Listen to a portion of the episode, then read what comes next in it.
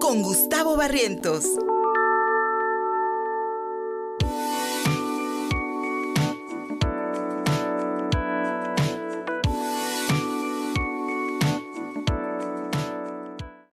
Mi querido Gustavo Barrientos, como si fueras fin de semana, es jueves, hablemos de cine.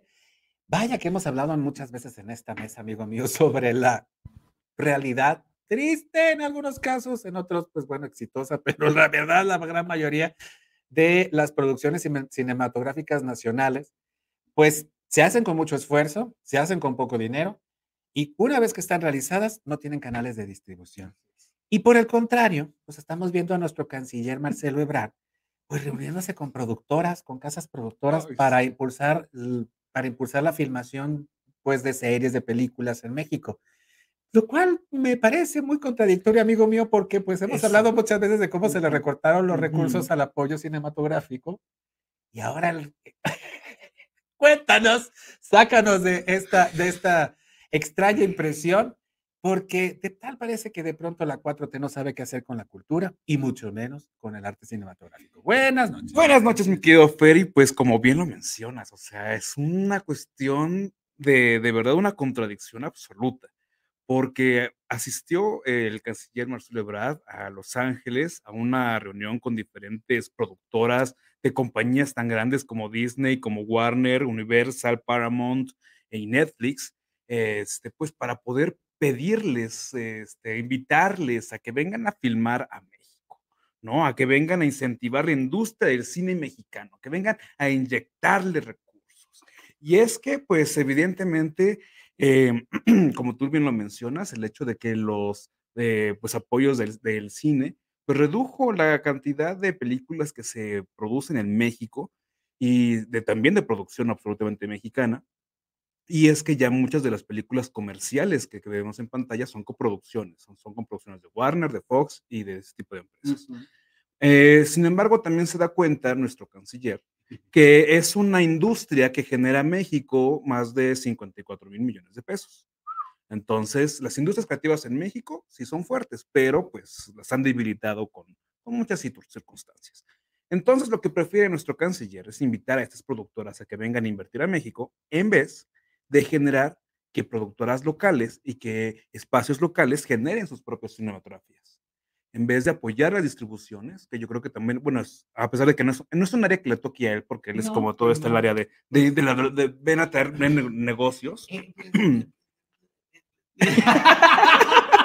que le tocaría a la Secretaría de Cultura, ¿no? Este, fomentar estos espacios de distribución, de que se consuma cine mexicano. ¿Existe todavía la Secretaría de Economía? Ya se sí, sí, exactamente. Y entonces, pues, eh, que creo que más que es como pedirle al instructor de enfrente que nos enseña a nadar a nosotros cuando ya sabemos flotar y cuando ya sabemos crear cosas, ¿no? O sea, entonces, ¿para qué eh, bien vas y traes ¿no? a estas grandes productoras que, eh, pues si bien algunas ya tienen sus oficinas en México, ya tienen pues, sus diferentes este, canales y apoyos, aquí ya lo vemos, es como una estrella de Netflix. Exactamente. Pero bueno, eh, si bien ya tienen algunas de las oficinas aquí en México y ya generan sus propios contenidos, ¿no? Como Manolo Caro que ha hecho muchas cosas para Netflix, etcétera, ¿no? Pero yo creo que se necesita mucho, mucho más. Este, creo que si es de verdad, es un doble discurso. Este, y es pedirle a los demás venir a invertir cuando tú tienes que generar esos espacios de confianza, de, confianza para tu propio producto. Me quedé trabado porque desde, para empezar, cuando me, cuando me pasaste, propusiste el tema, yo me, me pregunté, ¿qué hace Marcelo Ebrard en Hollywood? O sea, bueno, pues puedo entender que es el secretario de Relaciones Exteriores y que tal vez haya visitado el consulado en Los Ángeles, algo así, ¿verdad? Pero ¿para qué vas invitas a las casas productoras cuando realmente en tu país has recortado todos los dineros que apoyaban a la producción? Grandes, grandes éxitos del cine mexicano se, se produjeron gracias al apoyo de Fidecines, el fideicomiso famoso para la, para la producción cinematográfica. lo, de lo primero que hizo la 4T fue recortarlo, diciendo que había corrupción. Ya saben, la misma cantaleta de siempre. Total. Pero amigo mío, ¿no te parece tan... Es más, el Ajá. Eficine era un... Eficine. eh, eh, Eficine y Fidecine, los dos también bien. A ver, Eh, eh, lo, lo- lo único que le quitó la oportunidad es que las propias empresas mexicanas invirtieran en las producciones mexicanas. Mexicanas.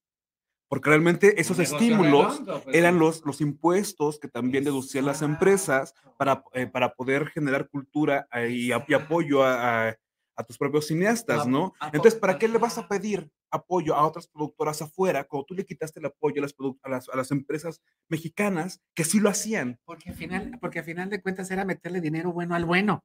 Porque sí, efectivamente, tú como gobierno, pues a, partir de, de los recursos que tienes, das un apoyo a la producción. Pero ese apoyo que tú das a la producción se te va a revertir en, Aquí ya, en taquilla y pues cada vez que vamos y compramos en un- consumo un- de alimentos, de espacios, este, como bien lo dice el, el- del mercado. comercio, o sea, eh, hacer una película genera también turismo. Ah, aquí se filmó la escena de tal en la ca- cascada del... como en Huauchinango, la Esta- como- del exactamente, o la casa del caballero Águila en Cholula, que vas a Exacto. tomarte fotos como María Félix de enamorada.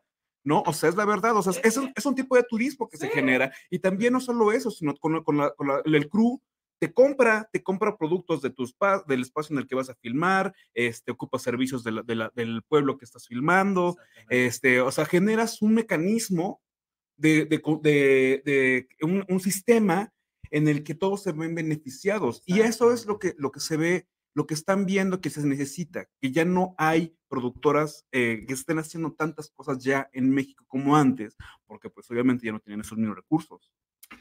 No, no, no hay, no, no hay la garantía, pues, también de que, de, que- de que cuando tú llegas a un país donde la industria no está tan fortalecida, en este caso, pues, la- la- no podemos comparar la industria mexicana con la, con la norteamericana, hay un abismo inmenso. Sí, sí, sí.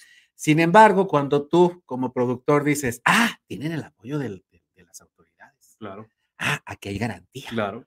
Ah, aquí, aquí, aquí por lo menos ya puedo ver que hay un, que hay un proceso ya comprobado no solamente de producción, sino de distribución, que hay ingresos asegurados. ¿Qué es lo que pasa, por ejemplo, Ajá. con eh, industrias como la española? ¿No? Que tiene un cine sólido, que, que realmente, a pesar de que, este, que recibe películas de Europa, ¿no? Porque te, pues, recibe francesas, alemanas, este, eh, más, las más, más las norteamericanas, aún así tiene un cine fuerte, aún así tiene una industria propia. Sí. Este, a- es- eh, y aquí en México, ¿qué pasa?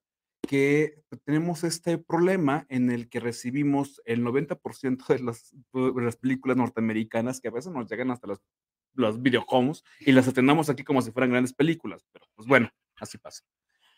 Y hoy, por ejemplo, tenemos una sola película en cartelera que se llama Ajá. Huesera, que es fantástica, es una película de terror sobre una chica que en el embarazo comienza a tener visiones y una, una entidad la está persiguiendo durante el embarazo, y lo cual se me hace una, una cosa fantástica, una película muy premiada, y que eh, le toca una sala ínfima en el cine más lejano al centro, al cine más lejano a las posibilidades de la gente para poder entrar, para poder tener, o sea, eh, y entonces, ¿cómo le das esa confianza a las productoras mexicanas de poder crear y decir, mi producto va a ser exitoso, mi producto me va a redituar, este, me, va me va a dar mi inversión?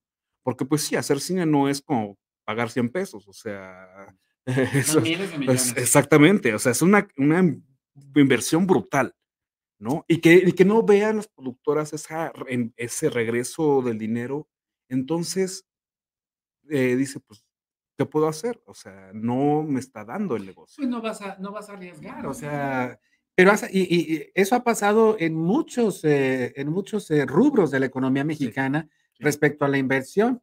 Ah, eh, te decía hace rato, ¿a poco todavía existe la Secretaría de Economía? Sí, todavía existe. Yo no me había fijado. ¿Ustedes saben quién es, quién es el titular de la Secretaría de Economía?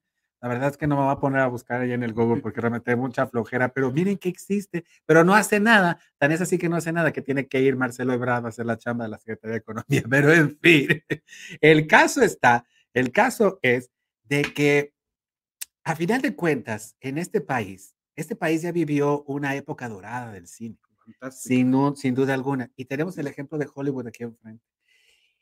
¿No será que estamos un poco miopes al no reconocer que tenemos enfrente una gran industria, la posibilidad de generar un gran mercado? No en balde, la mayor cantidad de divisas que reciben los Estados Unidos, es decir, lo que más exportan los estadounidenses al extranjero son armas y películas. ¿Y ¿No será un negocio? Y nosotros ¿No será un negocio? telenovelas. Ya no tanto tampoco. Ya no tanto, porque ya no. Las turcas les les ganado el el terreno, mercado completamente. Pero ahí te habla un poco también de, de cómo también la industria audiovisual mexicana, mi querido ha amigo, transformado. es, y, y también, ¿cómo decirte? Navegan con bandera de tontos, ¿sabes? O sea, con todo respeto, porque se van como que como, como acomodaticios, lo que me venga, me acomodo, lo que me convenga, casi siempre con, al- con mis Sí, cuates, y ¿sabes? Fíjate que ahorita que estás mencionando, estamos retomando esas de las industrias creativas. Televisa era una gran productora de películas. Videocine, era Videocine. muy fuerte en los 90 y en el 2000. O sea, produjo Sexo, Pudor y Lágrimas, Todo el cierto. Poder, este, películas que eran Todo muy, el brill- poder, muy es brillantes cierto. en la época y que dejó de, de Videocine, dejó de hacer tantas películas por esto mismo, de que ya, este, pues a- se, se, se iba complicando las circunstancias y Televisa iba perdiendo fuerza, ¿no? Entonces también a- a- eh, pasa, pasa también esto, ¿no? O sea, la industria del teatro, la industria del cine, la televisión, se nutren con los mismos personajes. O sea, o sea, nada más los Y- ves y- cambiarse de ropa. Y todos vienen de la literatura. Y, y si alguna vez se llamó Julieta, mañana Sí, se me llamará Exactamente, Mariana. entonces, que- y a pesar de que hay muy buenas escuelas de cine y que hay muy buenas escuelas de actuación en México, solamente se les da oportunidad a los mismos rostros, porque saben las productoras que son los rostros que van a vender. Entonces, es más fácil que le des un protagónico a una Marta Gareda, a una Ana Serradilla, este, Sí. que a una este, Juana Pérez del teatro regional. O sea, y es, y es algo que duro, es, es es, cierto. es cierto, ¿no? Entonces nos falta una cultura, nos falta una promoción de talentos, nos falta una incentivación de, de, de generar, em, sí, o sea, es, la verdad es que yo, yo siento que es como, quieres que te vengan a vender espejos cuando tú los puedes hacer. Uy, y, y de colores, y más bonitos, y con tu diseño, y con, y con tu con tu manera de ver la vida, con tu perspectiva, con tu Claro, ritmo. porque las productoras van a imponer sus recursos, van a imponer sus voluntades, sus políticas, eh, van a, a ver qué les conviene proponer al mercado norteamericano. norteamericano, porque de hecho muchas de las productoras norteamericanas de Los Ángeles que vienen a hacer películas en México no son para México, son Para ellos, son para ellos. Incluso hasta las películas estas super taquilleras de Marta y Gareda que, que se que producen, o sea, son para venderlas allá, no venderlas acá. O sea, este eh, Derbez tiene carrera en Estados Unidos por las películas que produjo con, compañía con Warner, que, este, que es, le, pro- le produjo las devoluciones y este, otras cosas más, ¿no? Entonces, este, vaya, al final de cuentas, a pesar de que nos tratan de vender que va a ser algo benéfico, yo creo que el que se beneficia sigue siendo Estados Unidos. Y exactamente. Le estás haciendo el caldo gordo. Muy parecido a lo de Elon Musk. Eh, sí, Ay, ven por favor, ve por favor a invertir aquí, ve por favor. Ay, manito, nos podemos quedar todo el jueves hablando de esto, pero lamentablemente se nos acabó el tiempo.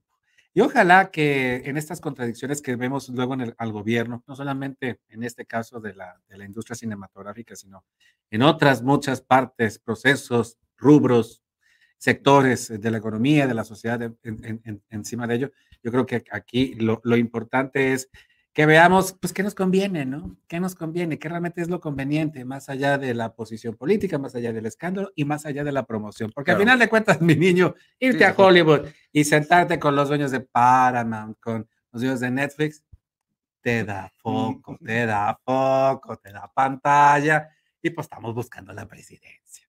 Mi querido Gustavo Barretos, muchísimas gracias, amigo, donde te hallamos. en Twitter, arroba Gusipacio, en mi página de Facebook, Gus Barrientos, y aquí atrás de los controles técnicos de Contigo Puebla. Síguenos en Facebook y en Twitter. Estamos contigo, Puebla.